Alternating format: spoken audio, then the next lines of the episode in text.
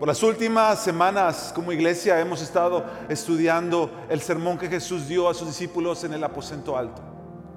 Hoy entonces vamos a estar meditando en la palabra del Señor, Juan capítulo 15, cuando el Señor les habla precisamente estas palabras que estamos cantando. Yo soy la vid verdadera, ustedes son los pámpanos. Queremos tomar un tiempo donde leemos esta escritura y donde juntos la proclamamos antes de ir a ella en la predicación. La vamos a tener en la pantalla, si tú la tienes, léela. Léela como una oración para ti, léela como una oración sobre tu alma, sobre tu familia, sobre tus hijos, sobre nuestra iglesia. Juan capítulo 15 dice de la siguiente manera, yo soy la vid verdadera y mi padre es el viñador. Todo sarmiento que en mí no da fruto, lo quita y todo el que da fruto lo poda para que dé más fruto. Ustedes ya están limpios por la palabra que les he hablado. Permanezcan en mí y yo en ustedes.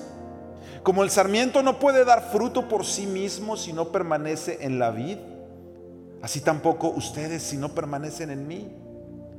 Yo soy la vid, ustedes los sarmientos. El que permanece en mí y yo en él, ese da mucho fruto porque separados de mí nada pueden hacer. Si alguien no permanece en mí, es echado fuera como un sarmiento y se seca. Y lo recogen, los echan al fuego y se queman. Si permanecen en mí y mis palabras permanecen en ustedes, pidan lo que quieran y les será hecho. En esto es glorificado mi Padre, en que den mucho fruto y así prueben que son mis discípulos. Como el Padre me ha amado, así también yo los he amado. Permanezcan en mi amor. Si guardan mis mandamientos, permanecerán en mi amor, así como yo he guardado los mandamientos de mi Padre y permanezco en su amor. Estas cosas las he hablado para que mi gozo esté en ustedes y su gozo sea perfecto. Este es mi mandamiento, que se amen los unos a los otros, así como yo los he amado. Nadie tiene un mayor amor que este, que uno dé su vida por sus amigos. Y ustedes son mis amigos si hacen lo que yo les mando. Ya no los llamo siervos, porque el siervo no sabe lo que hace su Señor, pero los he llamado amigos porque les he dado a conocer todo lo que he oído de mi Padre. Ustedes no me escogieron a mí, sino que yo los escogí a ustedes y los designé para que vayan y den fruto y que su fruto permanezca, para que todo lo que pidan al Padre en mi nombre se los conceda. Esto les mando, que se amen los unos a los otros. ¿Qué tal si cantamos una vez más el coro de esta canción? Teniendo esto en cuenta, la palabra de Jesús para sus discípulos. Levanta tu voz y cantemos juntos, manténme firme y arraigado en ti Jesús y en tu amor.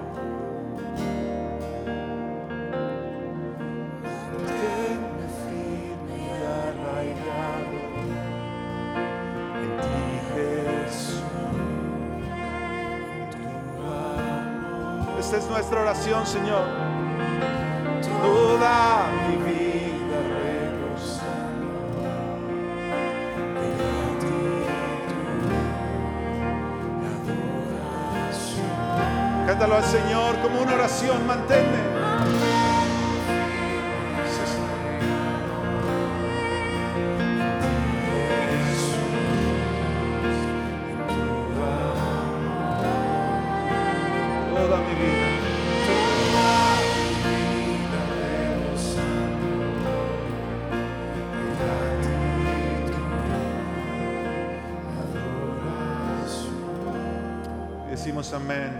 Señor, haz esto en nuestras vidas.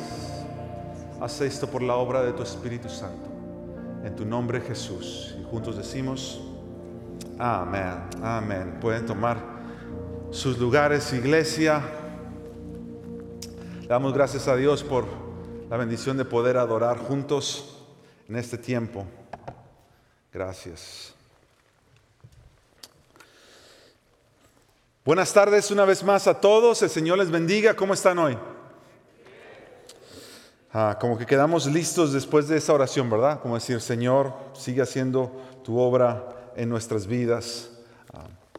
Es una bendición para mí estar hoy aquí. Mi nombre es Sergio Villanueva y sirvo como uno de los pastores aquí en Iglesia del Pueblo. Y quiero dar una, bienvenida muy cordial a todos nuestros hermanos y hermanas que nos están viendo desde donde sea que se están conectando. Si tú no estás en el área de Chicago, déjame decirte que te has perdido de una nevada y de un frío, pero de esos buenos, ¿verdad que sí, hermanos? Eh, eh, mira, estamos ahorita, como en cuántos, estamos? Como a 30 centígrados bajo cero, más o menos con la sensación térmica, 30 centígrados bajo cero con la sensación térmica. Así que para que todos los que quieran venir a visitarnos a Chicago puedan venir en estos días. Estos son los días que queremos que vengan y nos visiten. No es cierto.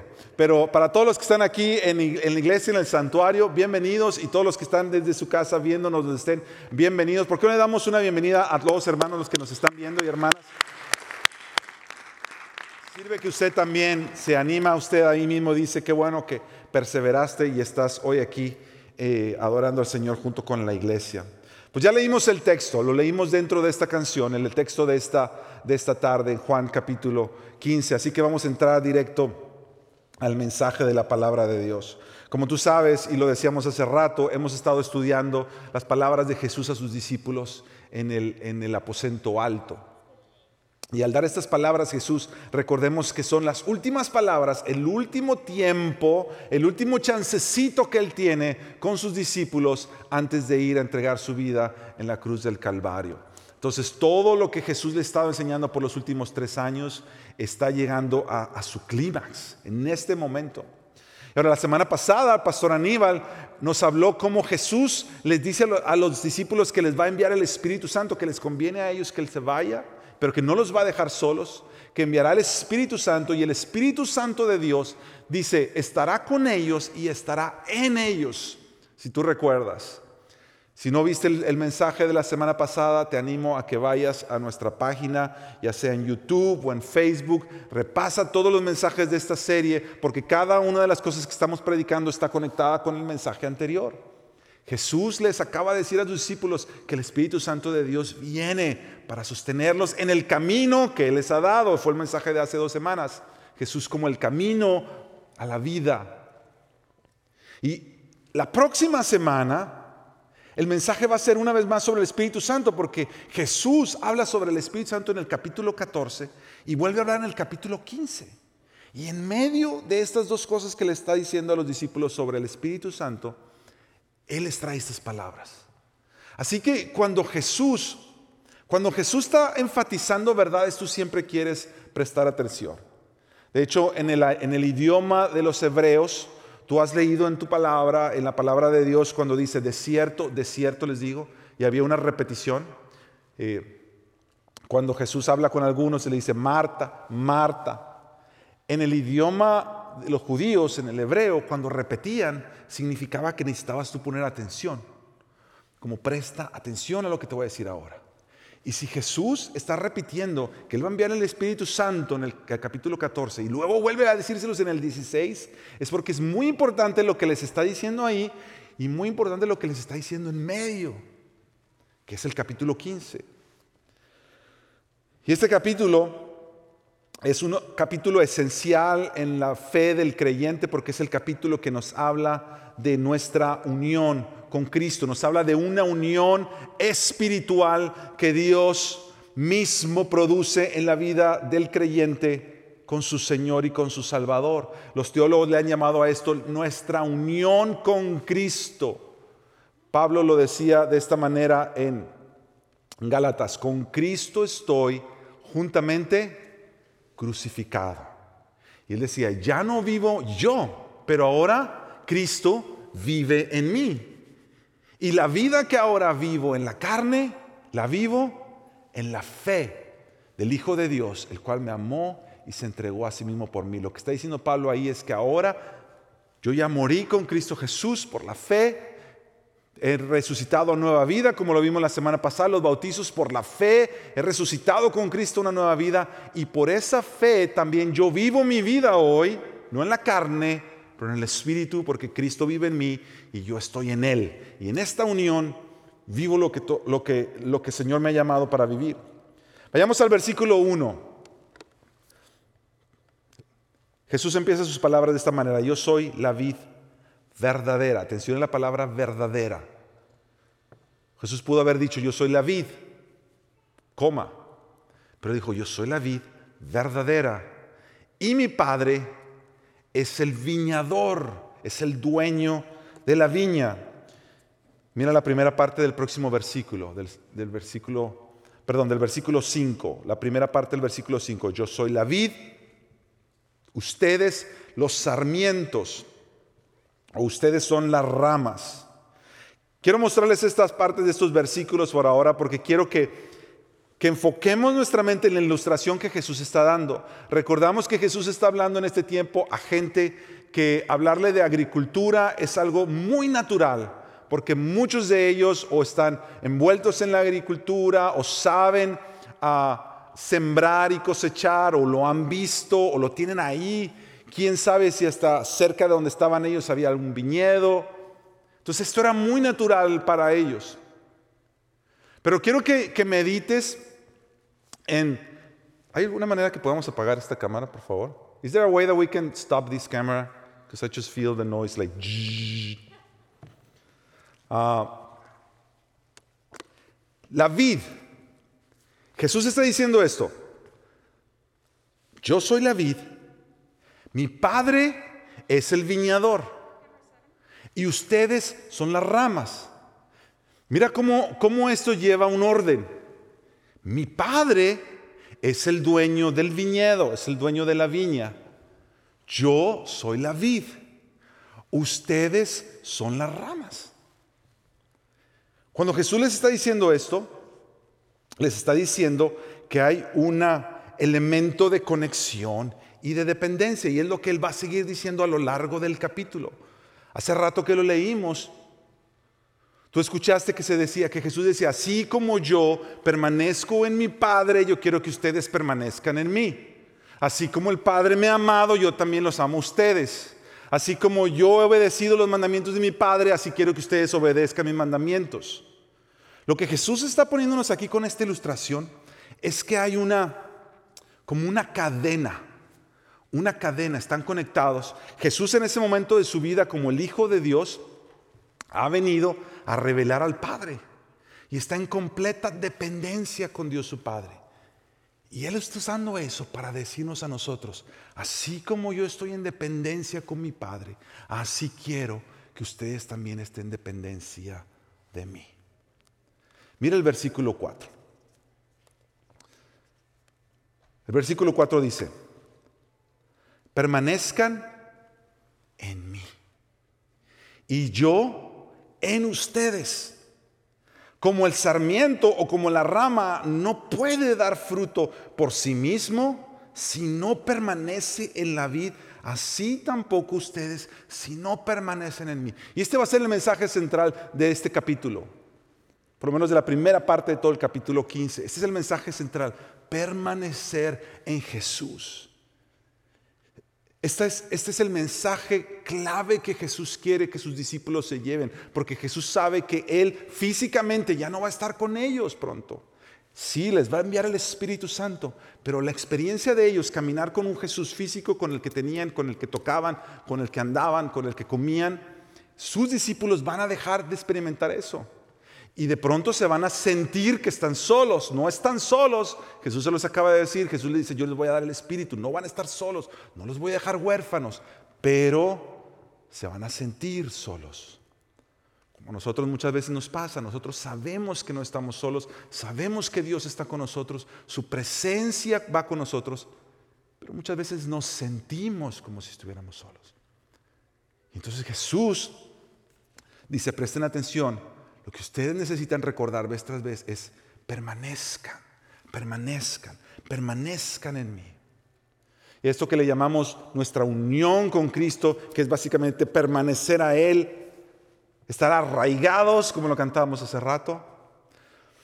El pastor Warren uh, Wiersbe, que fue un pastor que escribió muchos comentarios de la, de la escritura, y una de las razones por, las cuales a mí me gusta mucho leer sus comentarios es porque él es muy sencillo en el lenguaje que usa. Y el pastor uh, en su comentario del capítulo 15 de Juan, él dice, ¿qué significa permanecer? Significa que mantenemos nuestra comunión con Cristo para que su vida pueda obrar en nosotros para producir fruto. Esto incluye mantenernos en su palabra, confesar nuestro pecado para que nada estorbe nuestra comunión con Él. Incluye también la obediencia basada en el amor. Y es aquí una vez más donde yo quiero que tú veas esta cadena de dependencia. Jesús dependiendo de su Padre, tú y yo como sus discípulos dependiendo de Él. En otros momentos de este mensaje Jesús les ha hablado a sus, a sus discípulos y les ha dado la idea, la idea de que hay cosas que lo van a hacer juntas. Es como que Jesús los está invitando a colaborar con Él. De hecho, más adelante les va a llamar amigos. Ustedes son mis amigos, no nada más mis siervos. Pero en este momento, con estas palabras, lo que Jesús quiere enfatizar es a que ellos aprendan una completa dependencia. Completa dependencia. Yo quisiera de la misma manera enfatizarte hoy, mi hermano y mi hermana que me escuchas. En otros momentos nosotros hablamos mucho y, de la escritura, exponemos la verdad de la escritura donde dice que Dios nos llama para colaborar con Él por gracia y nos hace colaboradores para, para restaurar la creación.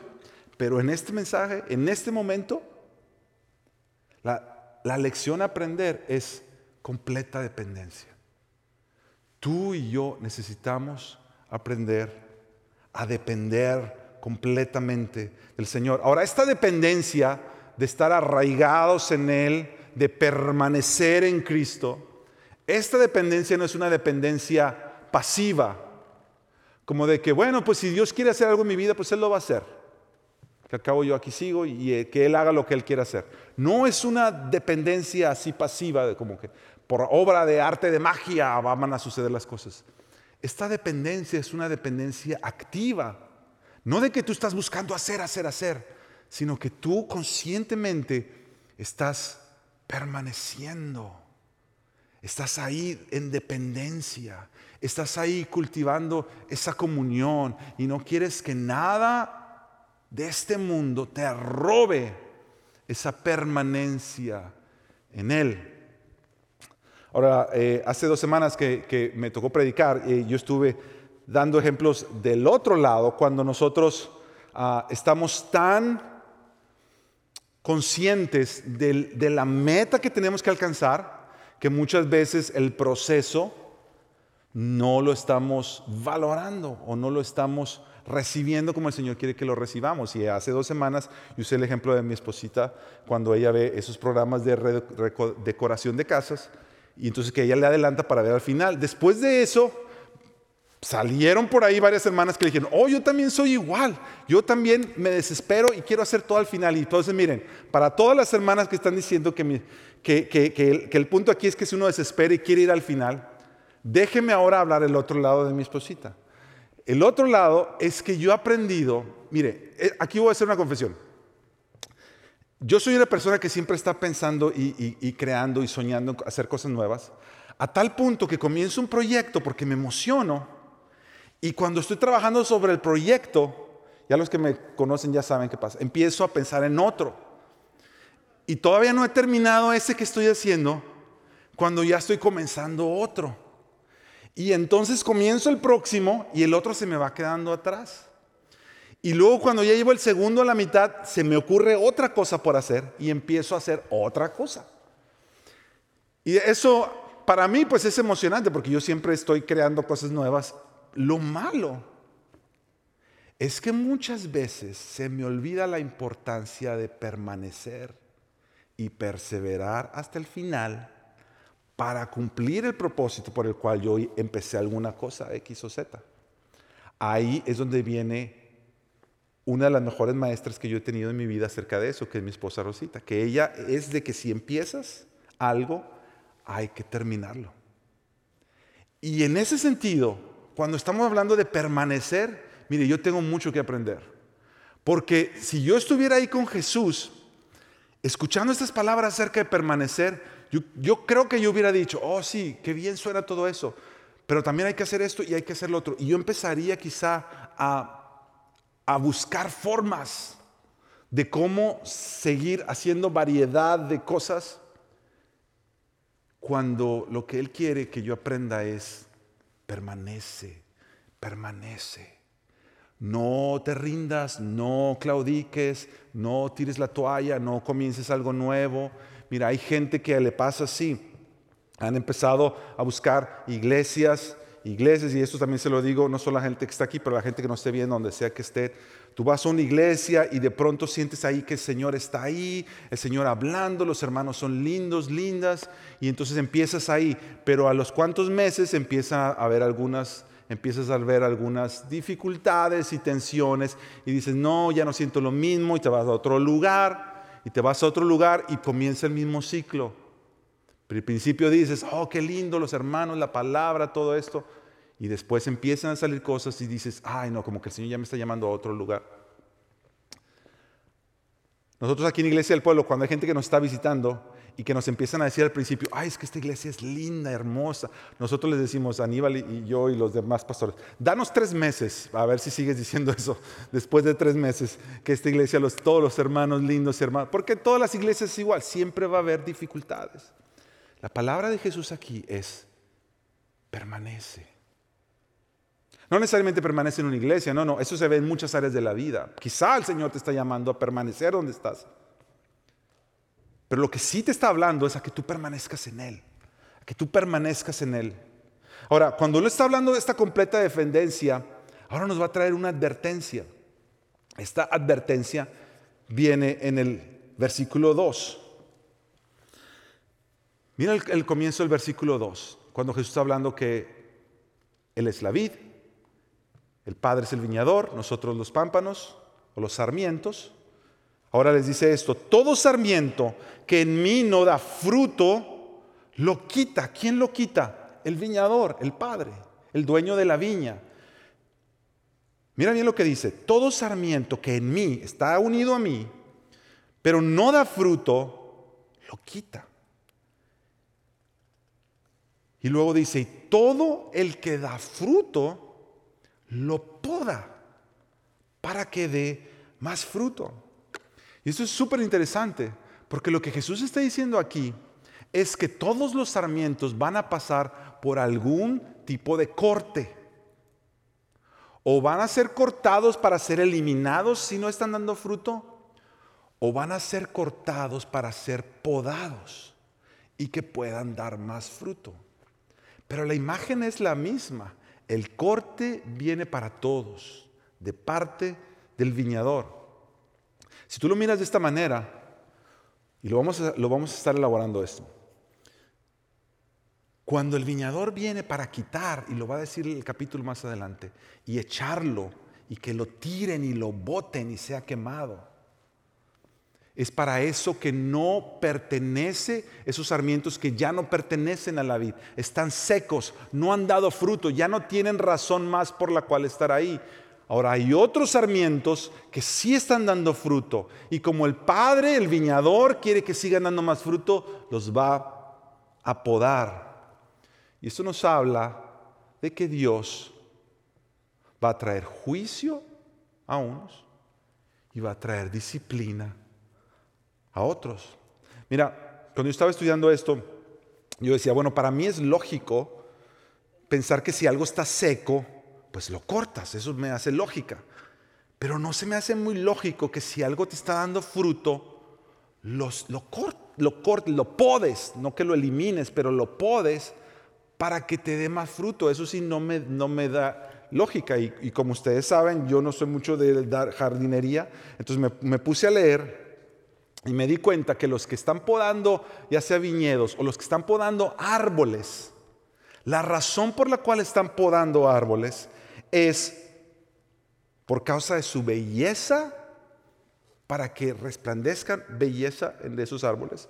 Por causa de salud, estaba leyendo a unos que dicen, hay que cortar hay que podar los árboles para que sigan siendo sanos, para que no haya cosas ahí que les estorben.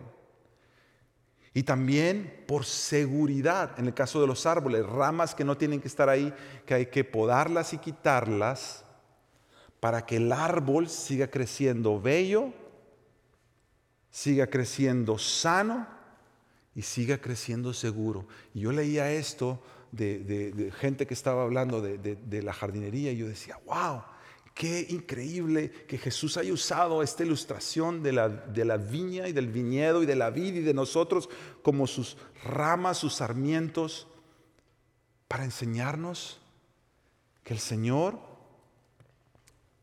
si te ama, te va a podar. Si el Señor te ama y si tú estás dando fruto para Él, te va a podar para que tú des más fruto. Ahora, de la misma manera que me imagino una plantita siente lo incómodo de que la estén podando, porque básicamente es casi la misma acción, solo que una, el corte viene para destrucción y separación, y el otro corte viene una vez más con el propósito de seguir formando y seguir creciendo. Pero cuando uno lo está pasando en medio, se siente igual se siente igual. Como que sintieras, ¿qué Dios tiene contra mí? ¿Por qué Dios está permitiendo estas cosas sucediendo ahora en mi vida? Yo lo entiendo de fulanito, fulanita que no están caminando con Dios, pero en mi vida yo no entiendo por qué está pasando esto. Mira, esta pandemia nos ha traído, esta pandemia, si algo que ha hecho es ha puesto a relucir lo que creemos y muchas de las cosas que creemos, mira, a mí me han mandado gente, mensajes, gente de otro, de otro lugar que no son de aquí de la iglesia. Me han dicho, Dios me dijo que todos los que tengan fe verdadera no les va a dar COVID. Y yo dije, ah, caray, pues entonces yo no tuve fe porque a mí sí me dio. Y entonces, mira, empezamos a hacer una serie de aseveraciones que todos los que hagan esto es, eh, y, y no solamente todos los que hagan esto, Dios los va a proteger, no les va a dar nada malo. Y yo digo, no, pues, pues yo no me hubiera mandado el mensaje antes para haberlo leído antes y no me hubiera dado. O el otro lado es cuando, cuando gente empieza, en medio de, de todas estas cosas, se empiezan a comparar. ¿Por qué si yo, yo estaba leyendo un mensaje así, alguien que está pasando por un tiempo de sufrimiento y decía, ¿por qué este sufrimiento a mí? Si yo no le hago mal a nadie? Y, esta es una persona en, una iglesia. Y yo siempre he querido servir a Dios desde joven. Y yo decía, Señor mío, ayúdanos porque de verdad necesitamos tener un entendimiento bíblico, no nada más emocional del sufrimiento. Que el Señor nos enseñe. Porque mira, cuando seas podado, que no hay otra, o eres podado o eres cortado. Si eres verdadero discípulo, cuando venga el momento de ser podado, te va a doler, me va a doler. ¿Y cómo voy a interpretar yo eso? ¿Dios contra mí? ¿Dios trayendo juicio? ¿O Dios amándome para que yo produzca más? En el libro de los Hebreos, el escritor de los Hebreos les dice que el Padre, el viñador, Aquellos que ama Él va a disciplinar. Él dice, Él nos disciplina para nuestro bien, para que participemos de su santidad, dice Hebreos 12. Él nos disciplina para nuestro bien, para que participemos de su santidad, para que haya más belleza, para que haya más salud, para que haya más seguridad.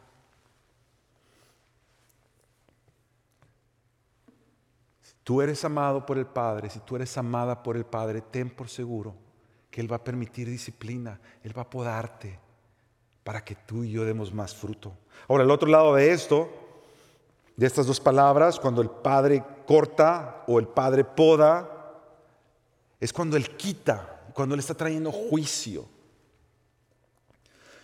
Cuando Pablo le está escribiendo a Timoteo, le está diciendo que en los últimos días, en los últimos tiempos, le dice Pablo a Timoteo en el capítulo 4, en el verso 1, dice, el Espíritu claramente dice que en los últimos tiempos algunos se apartarán de la fe. prestando atención a espíritus engañadores y a doctrinas de demonios, le dice Pablo a Timoteo. Esto es lo que hoy en día conocemos como la apostasía. Es alguien que profesaba la fe, pero que ahora se ha apartado de la fe. La pregunta es, ok, pero si entonces, si, Dios Padre, que es el viñador, los está cortando, ¿será que estaban de verdad siendo parte un día de la vida de Jesús? mira, yo al estar leyendo diferentes maestros de la Biblia, todos concuerdan en lo mismo. Aparentemente eran parte de la vida, pero en realidad nunca lo fueron, porque no estaban recibiendo vida de donde la vida venía.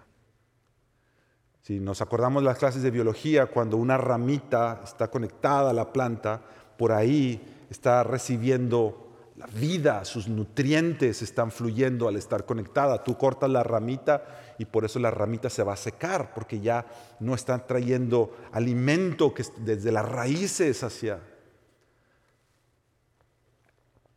Pablo también le dice a Timoteo, una, una vez más, pero ahora en la segunda carta, que vendrá un tiempo cuando habrá gente que no soportará la doctrina, sino que van a tener comezón en sus oídos y se van a buscar para ellos maestros que les hablen lo que ellos quieren oír. Y mira, si hay algo que hemos estado viendo en este tiempo, como yo nunca lo había visto antes, es la apostasía levantarse. Mira, gente que eran creyentes, que servían en algún ministerio o en otro, y ahora los ve completamente apartados en la fe pastores, maestros de la Biblia que se pararon a enseñar congregaciones y que ahora están negando la salvación por Jesucristo. Yo digo, Señor, ¿qué está pasando? Y es el viñador cortando y podando.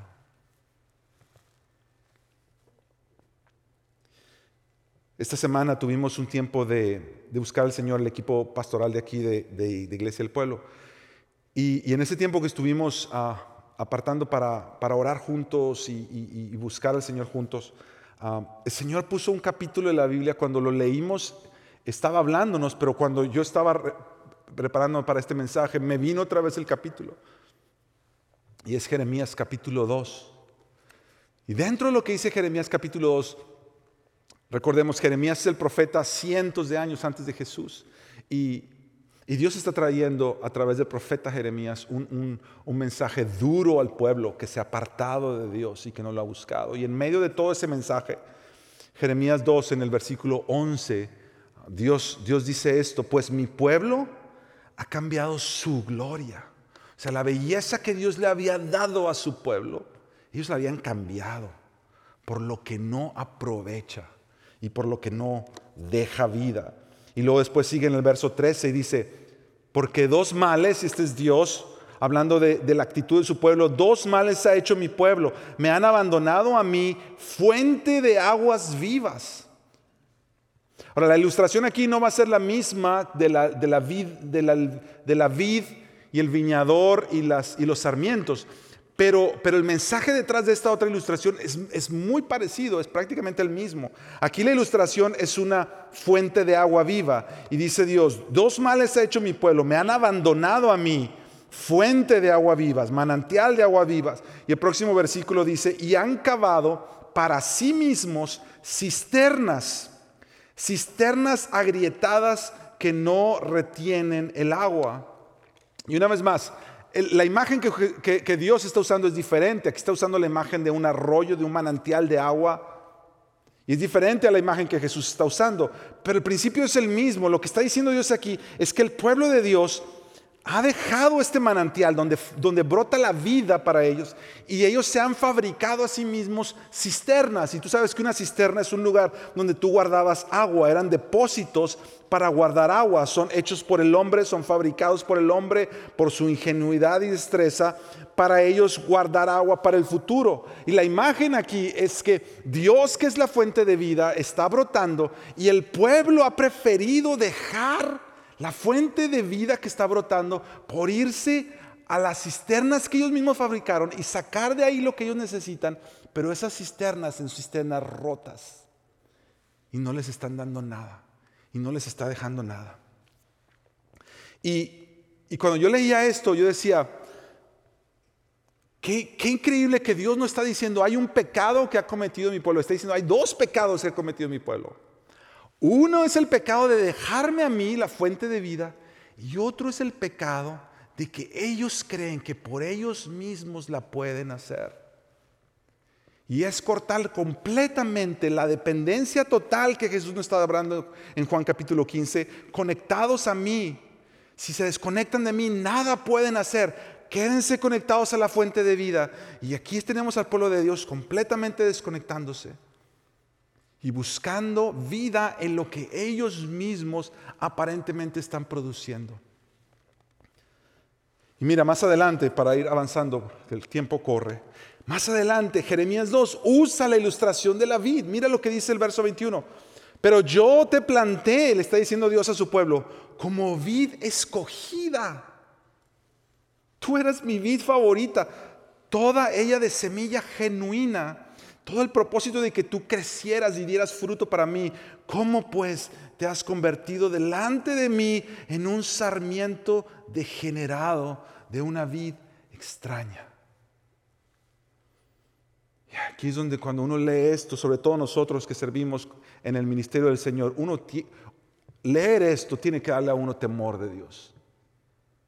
Porque entonces uno tiene que pensar, Señor, guárdanos de nosotros crearnos y fabricarnos nuestros propios sistemas donde nosotros humanamente como hombres finitos queremos darle al pueblo lo que solamente tú puedes dar.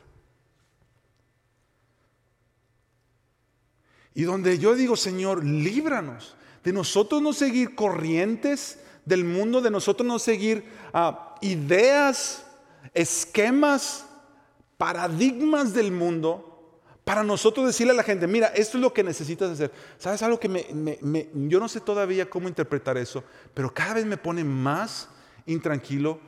Como muchos que, que años atrás eran pastores y dirigían a la iglesia, no solamente iglesias locales, pero tenían influencia sobre iglesias en todas partes, ahora son life coaches y ahora son entrenadores de vida y tú haces cita con ellos para que ellos te den una hora de cómo vivir tu vida mejor. Pero la manera en como muchos de ellos se están presentando es, ah, ya no es pastor, pero es un life coach.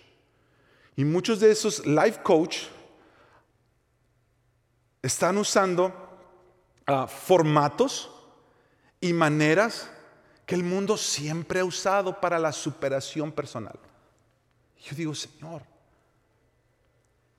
el Señor no me ha llamado a mí aquí a ser un life coach. Yo quiero enseñarte a vivir tu vida mejor, pero no por lo que yo te pueda decir. Yo quiero llevarte la fuente de vida. Yo quiero mostrarte y decir, mira, ahí está el río, tú bebe de él. Yo no puedo beber por ti. Yo no voy a sacar agua de esta cisterna. No nos toca a nosotros eso. Y que el Señor nos guarde. Y mira, que el Señor también a ti te dé discernimiento, porque hoy en día y con la proliferación de los medios, nosotros tenemos acceso a tantas voces distintas, tantas, tantas voces. Con eso no te estoy diciendo que nada más escucha lo que aquí te enseñamos, no, hay hombres y mujeres de Dios por todas partes, que Dios les ha dado un mensaje sano de la Escritura. Y que Dios nos dé discernimiento para que no caigamos en lo que le decía Pablo a Timoteo, que van a tener comezón de oír para escuchar lo que ellos quieren oír. Siempre que Jesús está hablando va a haber algo de incomodidad. Porque si yo hubiera estado ahí cuando Él dice que el Señor los va a podar, yo le hubiera dicho, mm, perdóname Señor, yo no sé si eso me gusta.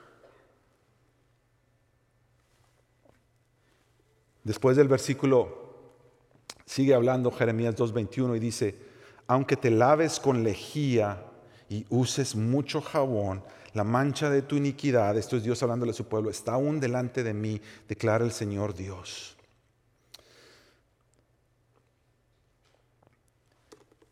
Y regresando a Juan 15, 6, este ahora es Jesús.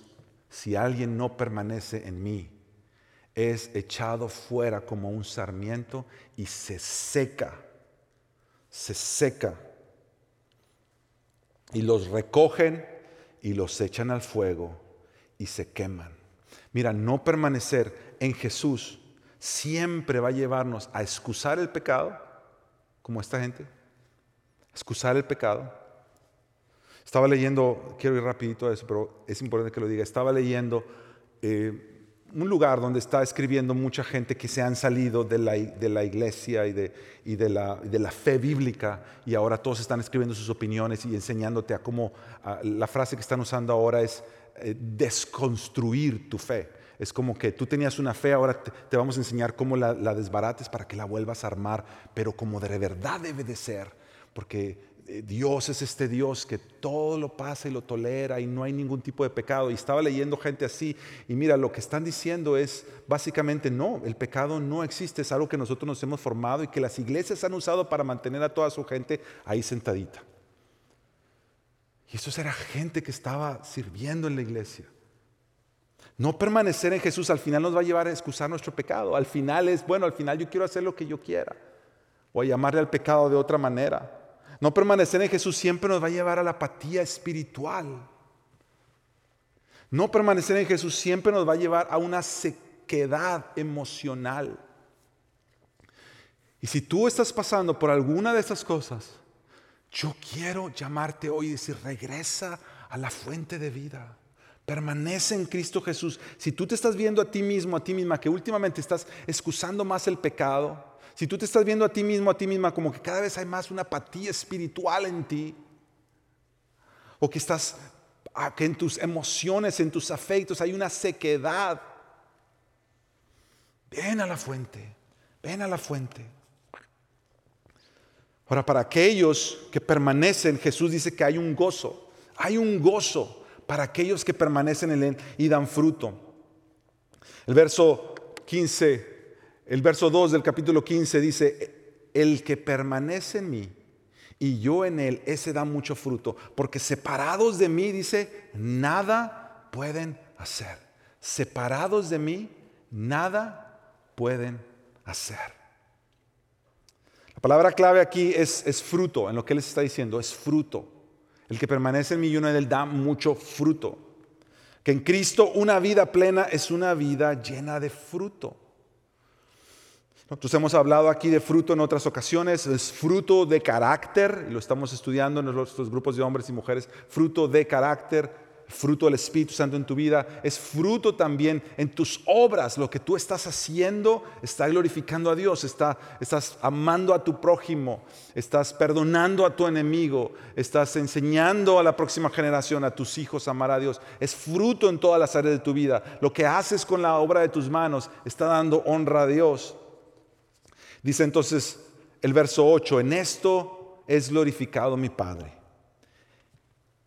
Presta atención a esto, en esto es glorificado mi Padre, en que den mucho fruto y así prueben que son mis discípulos. Mira qué hermoso verso. Lo que estoy diciendo aquí es que una vida de fruto, aquellos que sí permanecen en Jesús, una vida de fruto glorifica al Padre y es una evidencia de ser un verdadero discípulo cuando tú estás viendo fruto de Dios en tu vida. Déjame ir terminando. El verso 11 dice, Jesús, estas cosas yo les he hablado para que mi gozo esté en ustedes y su gozo sea perfecto. Mira lo que está pasando, préstame atención. Recordemos al principio, Jesús está hablando de esta cadena de dependencia. Jesús está aquí, el viñador, Dios Padre está acá, nosotros estamos aquí como sarmiento, nosotros estamos conectados a Jesús, Jesús conectado al Padre. Jesús está diciendo, yo quiero que ustedes den fruto, así como Jesús estaba dando fruto, porque dar fruto va a dar gloria al Padre. Y porque al dar fruto ustedes van a, van a experimentar este gozo que hay al amar al Padre, al obedecer al Padre. Y Jesús pues va a decir de, de, guardar sus mandamientos y de este guardar sus mandamientos con gozo. Nosotros comenzamos este año diciendo que si hay un año donde nosotros necesitamos el gozo de Dios, es este año.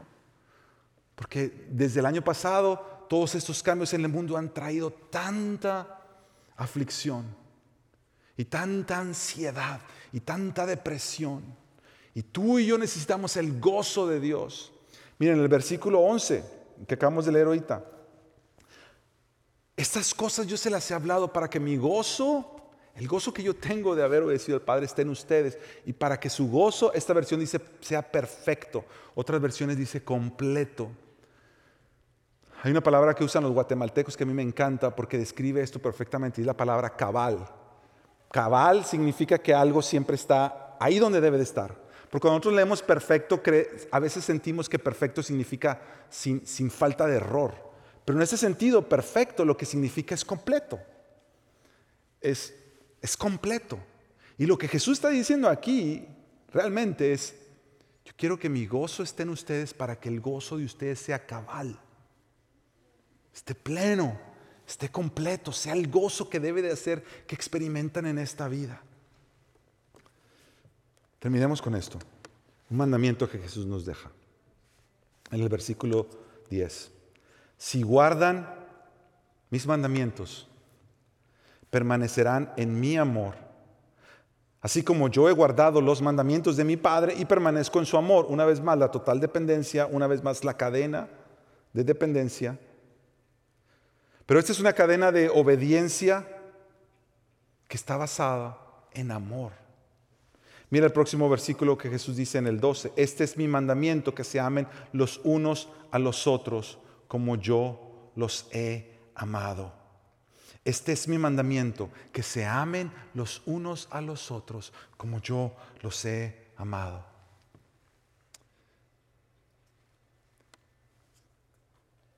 Y el versículo 13, nadie tiene un amor mayor que este, que uno dé su vida por sus amigos. El acto de permanecer en Jesús no es una obligación impuesta es un amor correspondido. La razón por la cual Jesús está conectando los mandamientos con el amor no significa, no lo leas, no lo leas como tú tienes que obedecer mis mandamientos para amarme. Léelo, yo los he amado y el que ama quiere guardar los mandamientos. Es una es corresponder al amor que ha recibido. Hoy como primer domingo del mes queremos celebrar la comunión. Y al celebrar la comunión queremos recordar precisamente esto, que Jesús, al darnos ese mandamiento, no solamente nos dio algo que hacer, Él mismo lo mostró costándole su vida misma en la cruz del Calvario. Cuando Él nos dice, que se amen unos a otros así como yo los he amado. Jesús está diciendo esto sabiendo que dentro de horas Él va a dar su vida en rescate por ellos.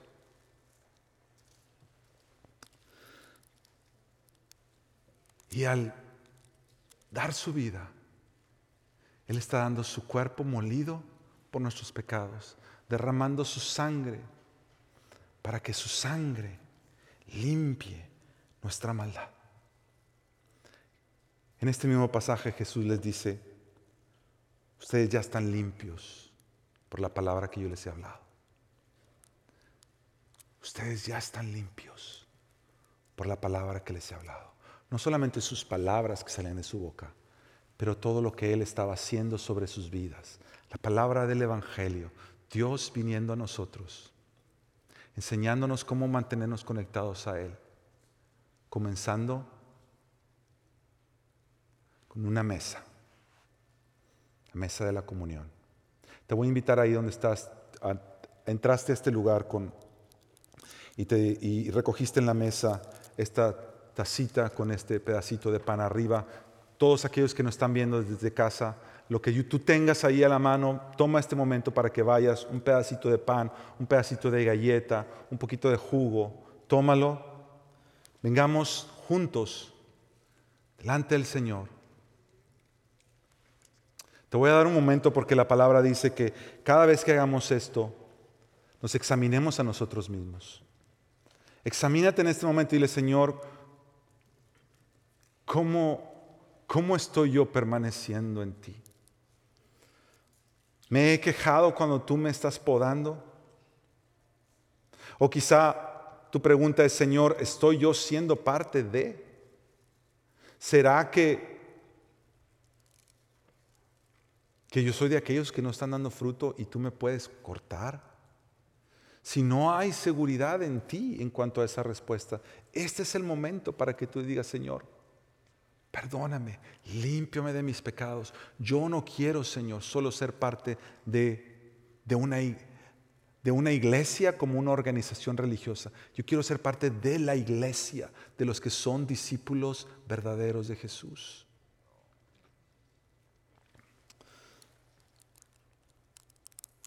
La palabra de Dios dice que Jesús estando con sus discípulos, tomó el pan, lo partió y dijo, coman, este es mi cuerpo, molido por vuestros pecados. En memoria de Jesús, come el pan.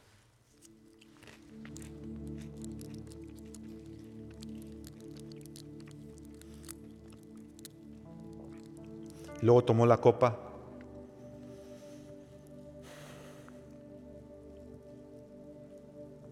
Yo no sé si los judíos levantaban la copa como para brindar, como se acostumbra en las culturas hoy.